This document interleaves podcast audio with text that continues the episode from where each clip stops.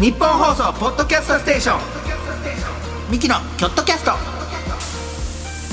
切り開け京都挑戦組サポーテッドバイ京セラ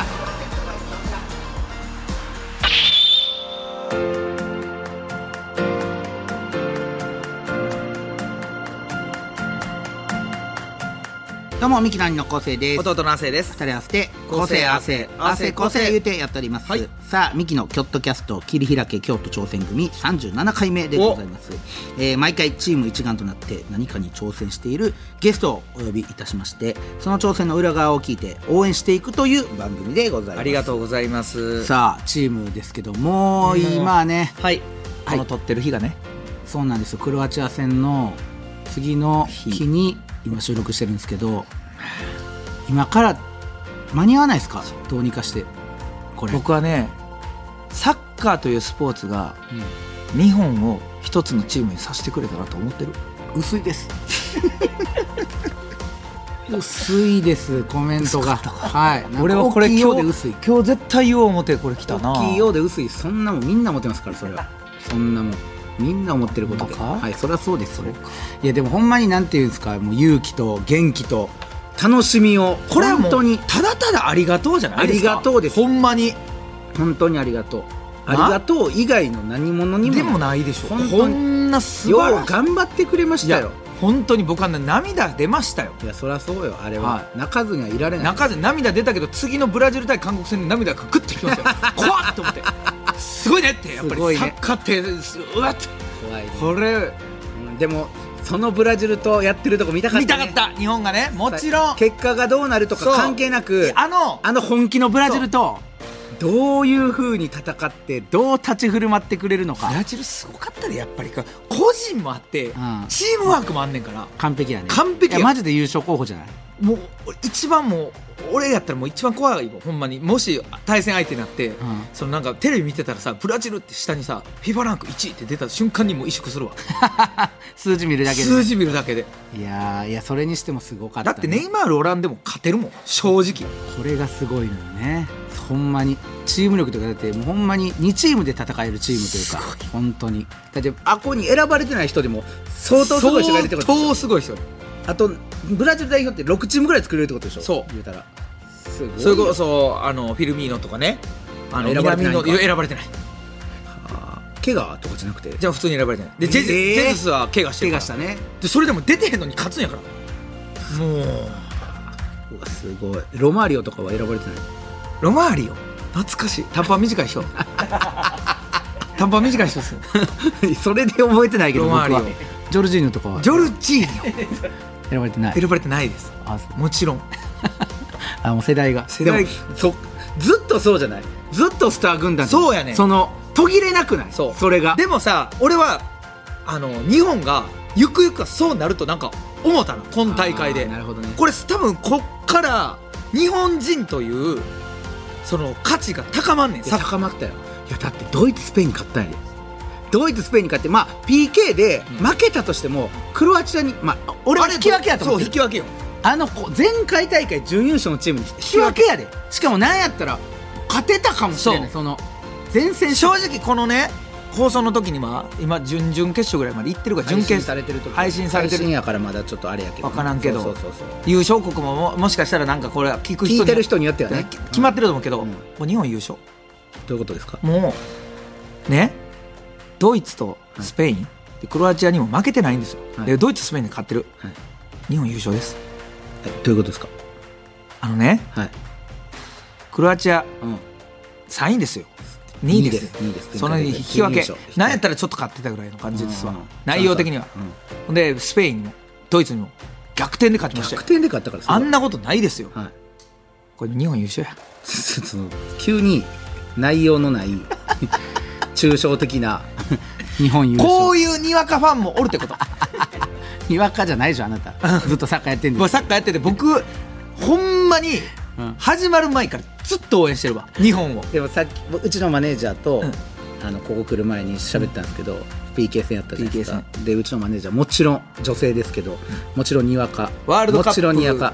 ワールドカップも前まで見てなかったぐらいの初めて見たぐらいぐらいのにわかの彼女が言ってましたけど私 PK の必勝法を見つけましたすごないですかうちのマネージャ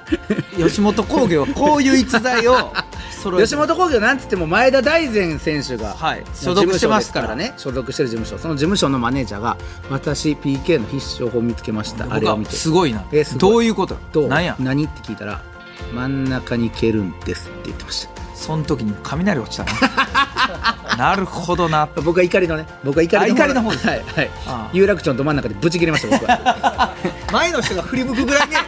前歩いてる人が「えほんまに切れてるやん」っていうぐらいブチ切れて ましたねあブチ切れたお前はなほんまに真ん中蹴る勇気がどんだけすごいことかてかまずですよ皆さん言う蹴るという勇気をたたえてあげてくれいやほんまやであの俺はもう手で投げてまうかもしれ ないもしお前蹴ってこいって言われたらテンパっていやなほんまなるで、うんほんま俺だって中学の公式戦の PK だけでも足震えたんやから俺ほんまにそうやろ俺高校の時に僕6番目やったんですよで最後の試合ね選手権の予選で5番目のやつが外して負けたんですよ、俺一番最初に出た言葉が「よかったー!」や っていやこんなほ自分蹴らなあかんってなったら地獄で すよそれがねどこがチームを応援する番組 やいやそれ俺らがそのチームワークが全然それがやね世界で戦う日本を背負って戦ってくれてたんですからもうあれはもうねもうもう PK になった瞬間にもう誰のせいでもないんですよもういやもう俺その試合見ながらさ延長入ってしばらくして試合見ながら PK だけはほんまにやめてくれと思いながらこんなに悲しい終わり方ないんですよそうサッカーファンからしたほんらまに PK の終わり方ってやっぱ悲しい悲しい、運やからもっとさないかねと思ってそのずっと PK で決着つけてるけど PK 以外の手段ないかねもっとさああれは FIFA がちょっと考えてほしいめっちゃ思ったあのほんまにゴールラインからボールを置いてそのチームで一番キック力あるやつがどこまで飛ばすかの飛距離 PK やけどそれはだ からやってることはこっち飛ばせって願わなあかんやんあーそうか願うんじゃなくてなんとなだくからじゃあだからサドンデスでどんどん延長やっていくがいいんちゃそううそれがほんまになんかもう朽ち果てるまでとそいううかそのだってしょしまあそんな言うたらさ選手のそそうのそう疲労それは感もちろんねなでも見てるこっちからしたらやっぱそ PK 見てられへんほんまにそうやねんほんまでやっぱりすごいのがさやっぱり本田選手もな言ったはったこうもう延長戦になったらどっちがいいパスするかとか、うんゴールするかじゃなくてどっちが先にミスするかの勝負ですああせやろなそう、うんもうなんかこの悲しいよな悲しいよなここまで来たらなでまさに PK なんかそうやんか、うんそういうそうやでほんまほんまやラッキーとミスだかのら PK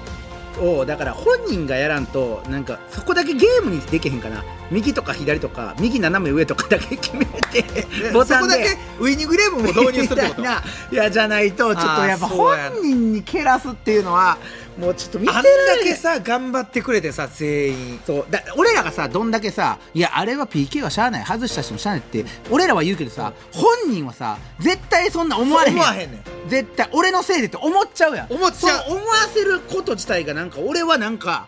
辛いのよそうわかる違うのにって違うよでも俺が今カタール行って南野選手に「違うでお前の選手じゃないです」三笘選手とかに俺が行っても吉田麻也選手そとうかにおどっか行けや当たり前 やん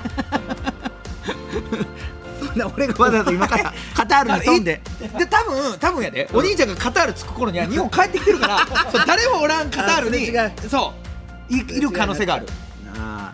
ちょっと辛かったねあれだけはね辛いなそうですまだちょっと僕らもなんか言えてない、まあ、しかもそのサッカー熱が僕ら好きやからねちょうどこう高まってますそうですそうです正直まだワールドカップ期間中ですし正直えーっとユニフォーム、えー代表のジャージ買いまくってます 僕、はそうですか、い、スパイクも買いましたもう今スパイクサッカーやらへんの2足ありますサッカー熱が高まっている高まっていいチームになっていいチームになってきてます、はいさあこんな感じでチームに関するエピソードメールも募集中です、えーチームである目標について頑張った思い出忘れられないチームメイトチームでやった変わったポジションの話など何でも OK でございます、えー、京都アットマーク 1242.com までまたツイッターで感想をつぶやく場合は「ハッシュタグ京都キャスト」をつけてつぶやいてみてください京都は大文字で KYOTO キャストは小文字でございますさあそして毎回チーム一丸となってはい何かに挑戦している、京都ニューカレにあるゲストを呼んでいるんですが、今回はもうとんでもないこの時期に素晴らし素晴らしいタイミングではい来ていただけるゲストの方でございます、えー関西サッカーリーグ一部おこしやす京都 AC の戦術分析コーチ辰岡歩さんすごいですこの方に来ていただいてお話をお伺いしたいと思いますちょっと聞きたいですねこの方にも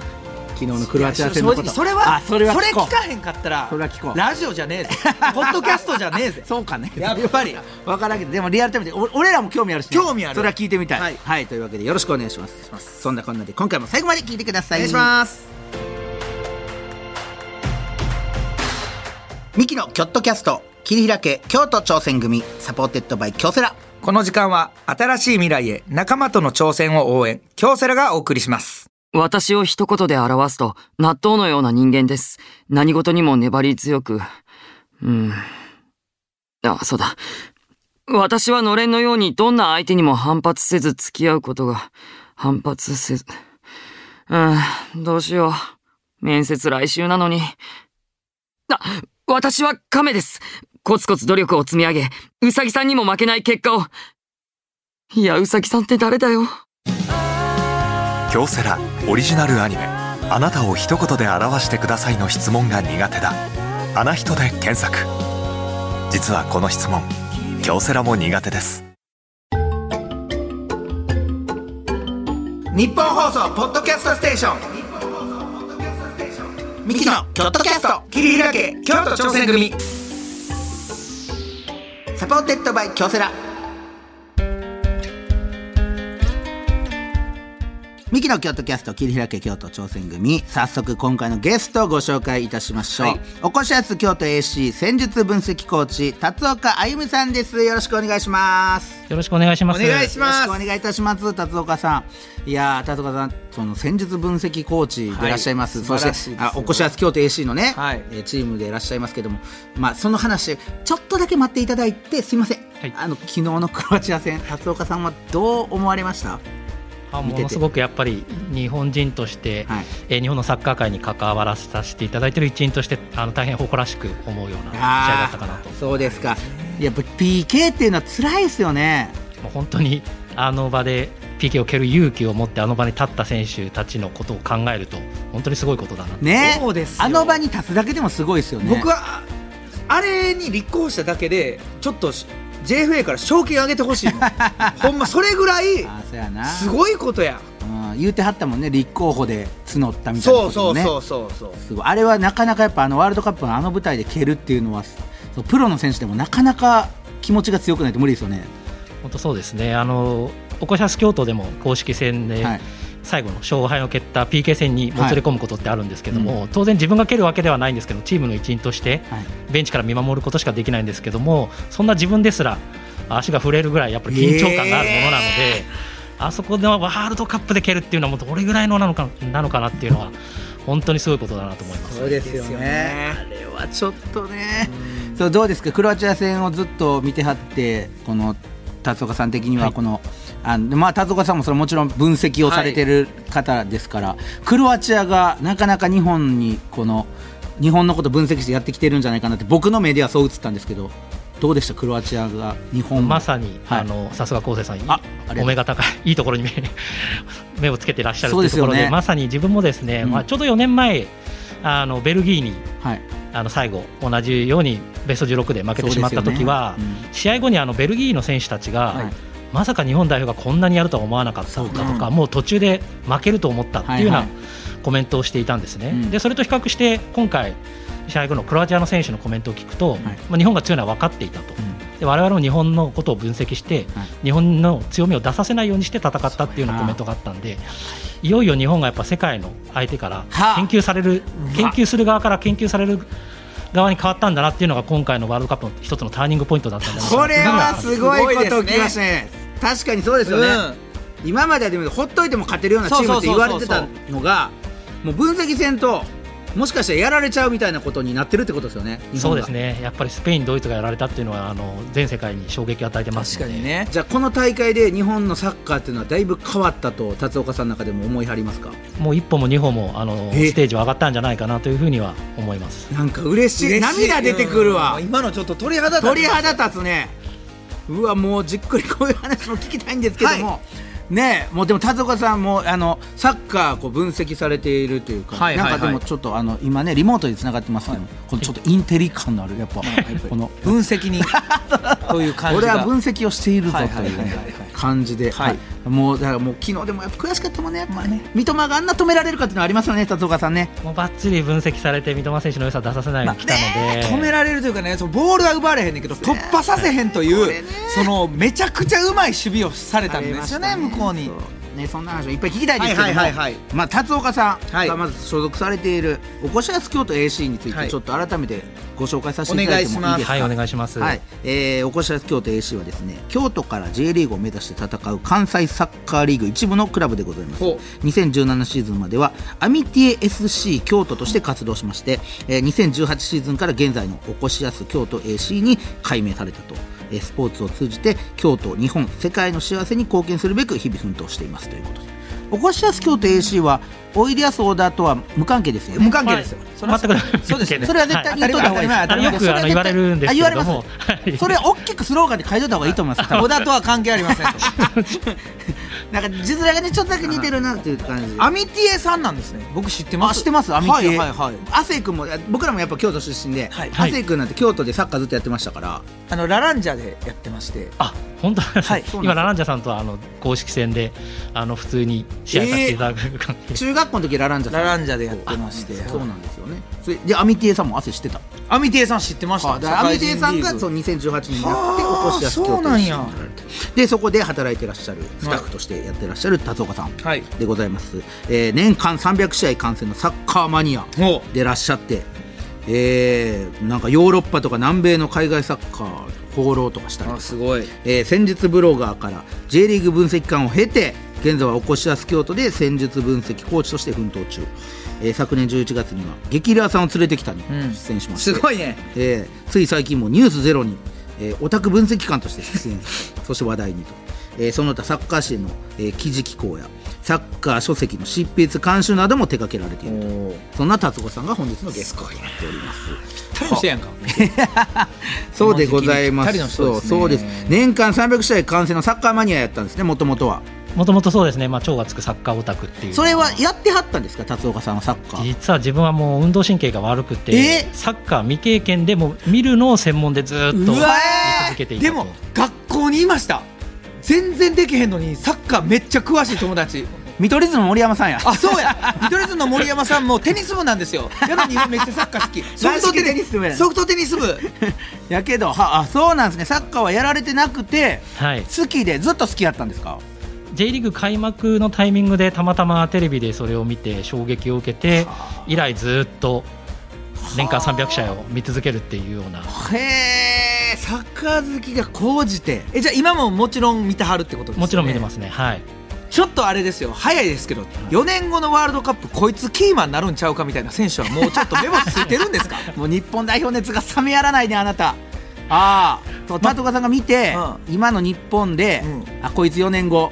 これこの人を中心にというかもうこの今の三笘みたいなことですそうです三ね笘選手みたいな、うん誰か注目してはる人いるんですかってそうか今大会であの個人的にすごく一番印象に残ったのは、えっと、田中碧選手おスペイン戦でもゴールを決めた田中碧選手、どういったところが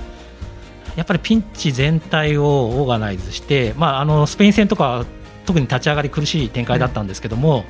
やっぱ失点した後も田中選手中心になって前の選手を動かして修正してピッチ上の監督として機能している姿を見てやっぱこの選手はあの4年後も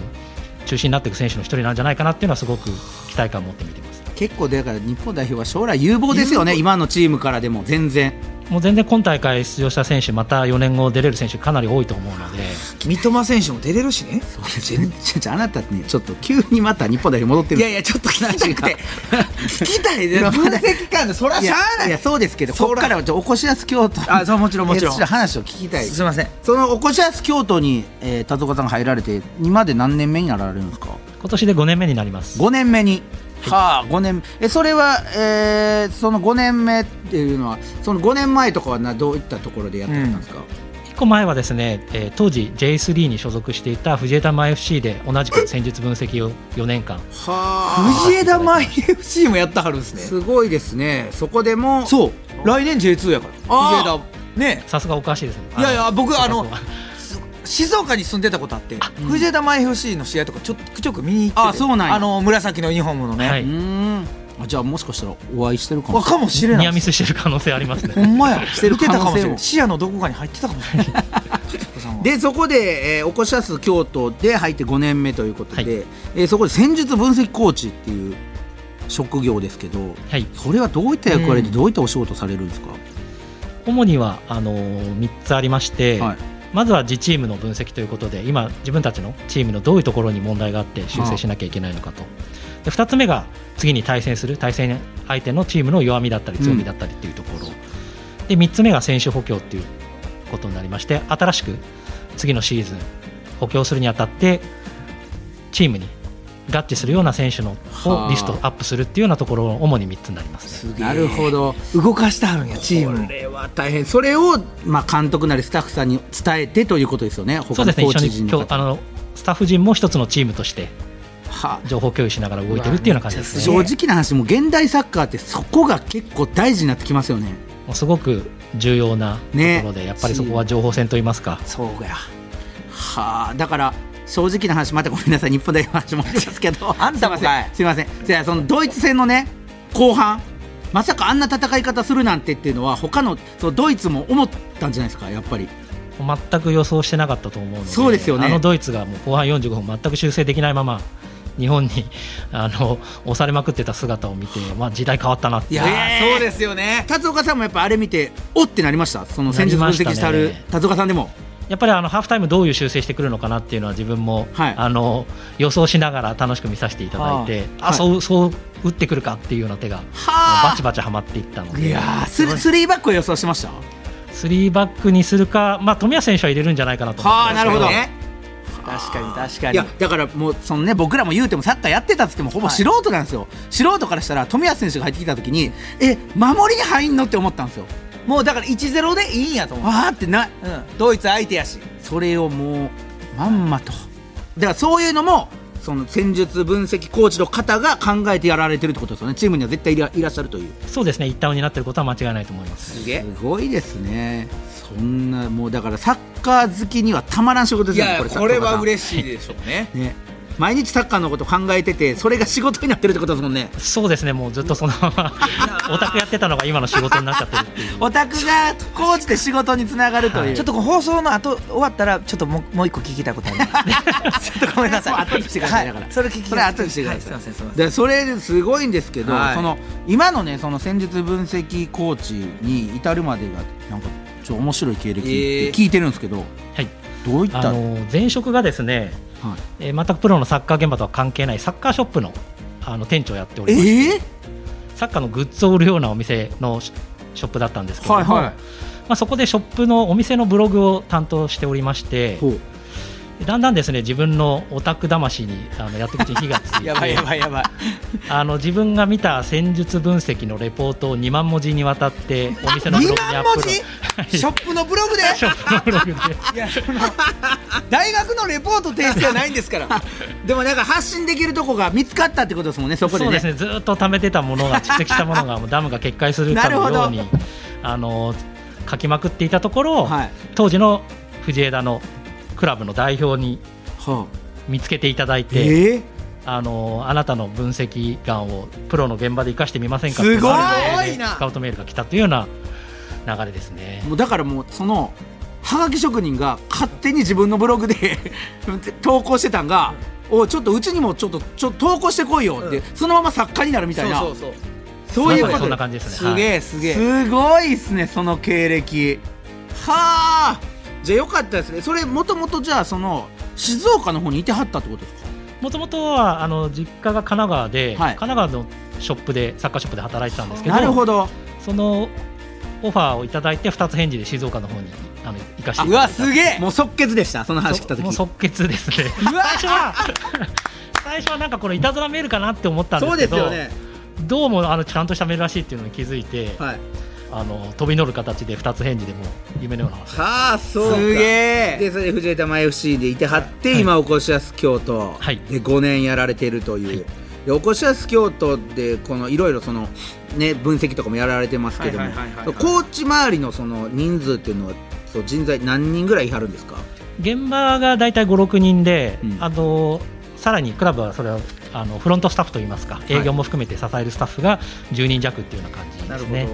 あーなるほど10人それって今はねその関西の方のリーグにいてはりますけはいどはいはいはいこれが J2J1 とかなったらもうめちゃくちゃ人多なってくるわけなんですかこもうれ30人、50人、それこそレッズさんとかと思ったら数百人っていうよう数百人ななっていくんじゃないレかなッっていうのはツそりゃさそんなんさ数百人で分析されたら、うんそりゃちょ緻密もそりゃ緻密になってくるしいやお金があったりとかそういうのでやっぱ変わってくるんやチーム力っていうのもねそういでとすこねろやっぱりフロントスタッフっていうのはあの屋台骨を支えるところでもあるのでよねただその達夫さんがもう100人分ぐらいの働きをそうしてんねやろしてはんだからおこしです京都もこうやってどんどんどんどん上がってきてるというか、超オタクですからねはい、 すごいですねサッカークラブの目標はやっぱ常にこう勝利とか昇格っていうところになると思うんですけど、今現在この辰岡さんが頑張ってはることっていうのはありますか何か今の時期ですとあのちょうど先週補強の来季に向けて今シーズンオフなんですけどもより良いシーズンするために、まあ、自分はあ主にサッカー面でうちのチームに入ったらポテンシャルを発揮できるんじゃないかなっていうような選手をサッカーの試合を大学の試合だったりっていうのを映像で分析してこの選手うちにいいんじゃないかなっていうのをリストアップしていくっていうのに注力してます。それってやっぱりどんだけうまくてもうちのチームにヒットしてないっていうのもやっぱあるってことですかもちろんありますねあるんやちょうどねクリスチャーノ・ロナウドがマンチェスター・ユナイテッドを辞めたんですよいかがですか僕の僕の今一押し一応し今フリーですよねフリーですねどどうですかおこしやす京都にそうですねちょっと年俸面だけは問題ですけどあの来ていただけるんだったら全然もうあの。もしそこをほんまにもうその年も俸うだもうけもういいよいいよいいよみたいいよってなだってぜひ来てほしいですかもう全然そうですね。はい、ああいう。来てほしいねクルチャロナウドだってでもねただですからねもうやめましたからマンチェスター・ユナイテッドまあそのそのただっちゃえばただですけど年俸だけ払えばいいまあですフからリーですから、ね、フリーですよそれはまあ、ああなるほどやっぱそういうところかかってきますよねだから戦術眼もそうですけど選手を見極める力っていうのも必要になってきますよねそうですね。はい今自分らのチームにこういう選手が必要だっていうことを見ていろんな試合見なダメってことですそうよいねうことですね。はい。これすはごいよな可能性が広がっ話て聞いててもねいいわ、でこれまでねチームにこの大きく貢献したことっていうのをちょっと聞きたいなと思うんですけどその一つがんまあねちょっと記憶にも新しいというか、は去年の天皇杯2回戦その J1 のサンフレッチェに5対1で圧勝したといすうごいですねこれはやっぱり辰岡さんもしてやったりというかよっしゃでしたかやっぱこれはまあそうですね。あの大変自分自身もまさかあの5一で勝てるとは夢にも思ってなかっ たので。勝てるなって思ってましたけど5-1とはっていう5一は完全に全くの想定してなかったパタあほーんンまだでっすたからやっぱサッカーってこういうこと起こるんだなと今まで1万試合ぐらい見てきてましたけど、いその中でも一番びっくりした試合の一つかなというふうには思いますね。でもう2-1になった時によっしゃってなったんですかやっぱそのよし勝てるこのままいけるとそうですまずはやっぱりあの前半の立ち上がりの15分が、うちが多分緊張もあっておあの押されまくるだろうっていうのは想定してて、思った以上に押されまくっていつ失点してもおかしくないっていうところを、なんとかこれをゼロでしのいだらははワンチャンスあるんじゃないかなと思ってたんで。はあ最初の15 15分経過して0-0だった時に、まあ、1回ほっと胸をなで下ろしてこれ一つまた勝ちの軌道にちょっとずつ乗ってるなっていうのはあーすごいですねどどういった分析しはったんですかそのサンフレッチェに、はいあのまあ、当然ですねサンフレッチェさんと、まあ、総力戦でうん、戦ったらやっぱりサンフレッチェさんの方が当然チーム力は上なので、はいい、かにその総力戦ではなくて自分たちが勝てるっていうポイントだけに局地戦を持ち込むかっていうところを分析してましたねここ勝てるポイントだけで勝負するでいかに相手の強みを出させないか、はあなるほどそれがもうバシバシ当たっていったってことですよねやっていってまあ、あの自分が想定していた以上に選手たちも躍動してくれてあの想定以上にはまってくれたっていうところですね高一はちょっと大興奮ですよねだからその韓国対ブラジルですから うんいやだから4点5点とか入った時にえまだ行くまだ行くとか思ってたんじゃないですかいやもう あれ何が起こってるんだろうってそっちを見ながらこれ。 そうやそうですよねあーすごいそうかやっぱこれはそのやっぱおこしゃす京都来た中でも辰岡さんの中では思い出の試合ですかそうですね、やっぱりすごく今でも思い出に残ってる試合ですね、はい、素晴らしいでもこんなねその成功ももちろんありますけど、こう逆に失敗したこととかもあります今までのキャリアでもちろんありますね、ありますのまあ、先ほど話したように、一個前に、まあ、藤枝の JSN のクラブで4年間勤めて、はいそこからおこしやす京都にあの移籍というような形でさせていただいたんですけども、まあ、カテゴリーとしては J3 という形で上のカテゴリーだったので、まあ、そこで気づいたノウハウだったり戦術だったりをこの関西リーグで生かすことによっうてんチームの成績を上げたいっていう形であの夢を持って夢と理想を持って入ったんですけれどもやっぱりですね関西リーグっていうのはまた J リーグと違って真夏の真っ昼間に試合したりですとかそうですよね。グラウンドの地面が凸凹だったりっていうことがあって、やっぱ自分の理想と今戦っている環境の現実とのギャップがあって、あの入った初年度は開幕から3連敗というような形で、えーしてしまいまして、やっぱりあのサッカーのおける正解って一つじゃないんだなと、その環境によってアジャストしていかなければいけないということですごく勉強になりましたし、自分のサッカーの知見がまた一つ深まった、広まった。はあ失敗談だったなっていうふうには今思い返しても感じやっるとこぱろですね。そうやっていろんな場所とかいろんなリーグで戦い方が違うってことですね。やっぱそうですね。やっぱりそこはあの全然同じサッカーといっても、はいやっぱりあの。お笑いもそうかもしれないんですけど、あのテレビ局だったり、その 時間帯によってちょっなとるほど使い分けない戦術を使い分けないと、そうやわ劇場で受けてわたお昼で受けてたのが深夜番組だと違うみたいな、その微妙なチャンネルのチューニングがやっぱあるのかなっていうのは。かりやすい NGK でなんであんだけ受けてたのに M1 準決勝でなんでこんな受けやてんねめんろってほんまにほんまにそうななんか地面がデコボコやったんですかはいなあうんボールがな全然整備されてないされてなかったね、でこぼこやったでこぼこでした対戦相手も全然違うから全そうなんですよねそうなんですよ M1 のお客さんボール持つんですよ持つんですよほまにトリッキーでねいやそれ合ってんのかどうかわからんな 俺らがそれでいやそういうこと分かりやすいですね、わかりやすもいうそれはさすがねはあでその戦術分析コーチとして特にこの嬉しい時っていうのはどんな時があるんですかはいまあ、ありがたいことによくこういった質問をいただくんですけど、ねうんその時によくあのやっぱ自分の戦術がぴったりとはまって勝った会心の勝利っていうのはもうしてやったりなんじゃないですかっていうのをよく聞かれるんですけど、実はですねそれ以上に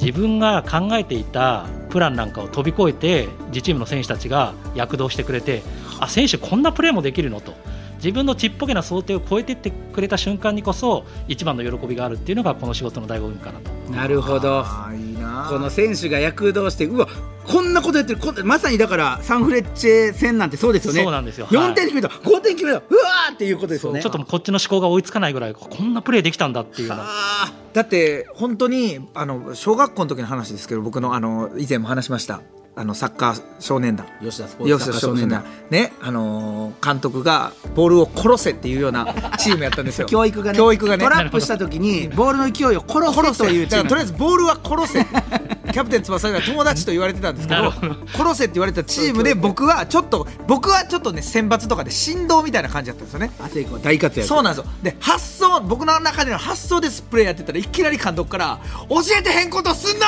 っていうその 結構点取ってたんです真よ逆達岡さんと真逆真逆の真逆なるほどはいそう真逆真逆ですねそうそうそう「ミキ教えてへんことすんな!」言ってたなはい言ってた言ってたそうそうそれはだから、やっぱ僕らの時はやっぱ古いからほんでサッカーもそら戦術とか何もないしそうれはか、うん足の裏で止めんねやミ キ何を外側で止そうめてなんんでねすよシュんートは全部ファーに蹴れって言われてたそうそうあーそはう全部遠い方遠いい方遠い方に蹴れって言われてて追いつけるからって言ってたまあ、亜生さんもおこしやすだったらもっと伸びるもいいですあーそうかかもしれないですね。プロに慣れてたかもなだってその教えてもらっていいことやったら怒られると思ってたよこ れなあだからもう安全策安全策、安全策やったねはいそうやってだからもうサッカーの喜びをいろんなこの仕事していろんな喜びを知られているとはいいう達郎さんですけども、やっぱ将来的にはやっぱ監督になりたいとかですかやっぱりそうですね。まあ元々がネガオタクなので、まずは分析としてやっぱりこの道を極めたいなと思ってるんですけれども、まあその先に本当にサッカー何が起こるかわからないので、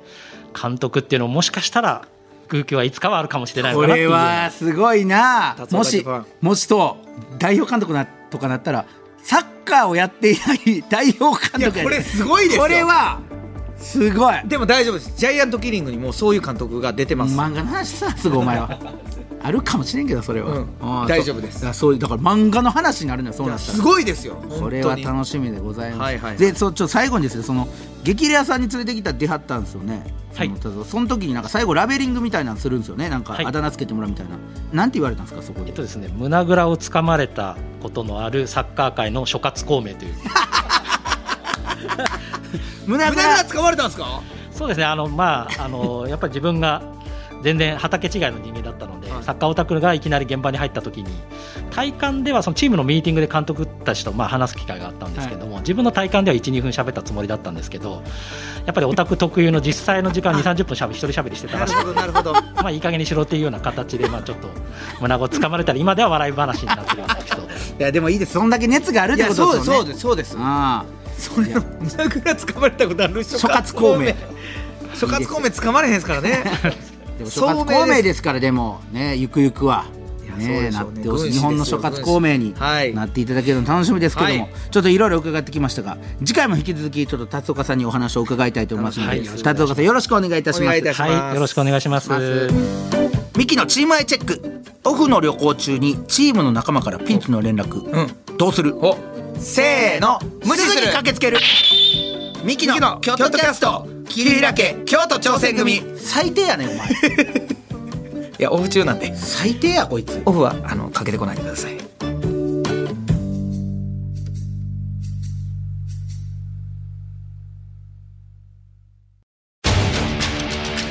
一人じゃないチームで挑戦する京都サンガ FC もそして京セラもあらゆる困難に共に立ち向かい共に挑み共に進むこれからの未来は今このチームの挑戦にかかっている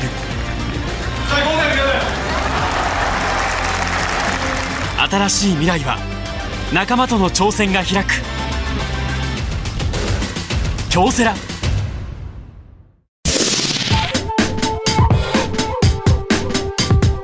日本放送ポッドキャストステーション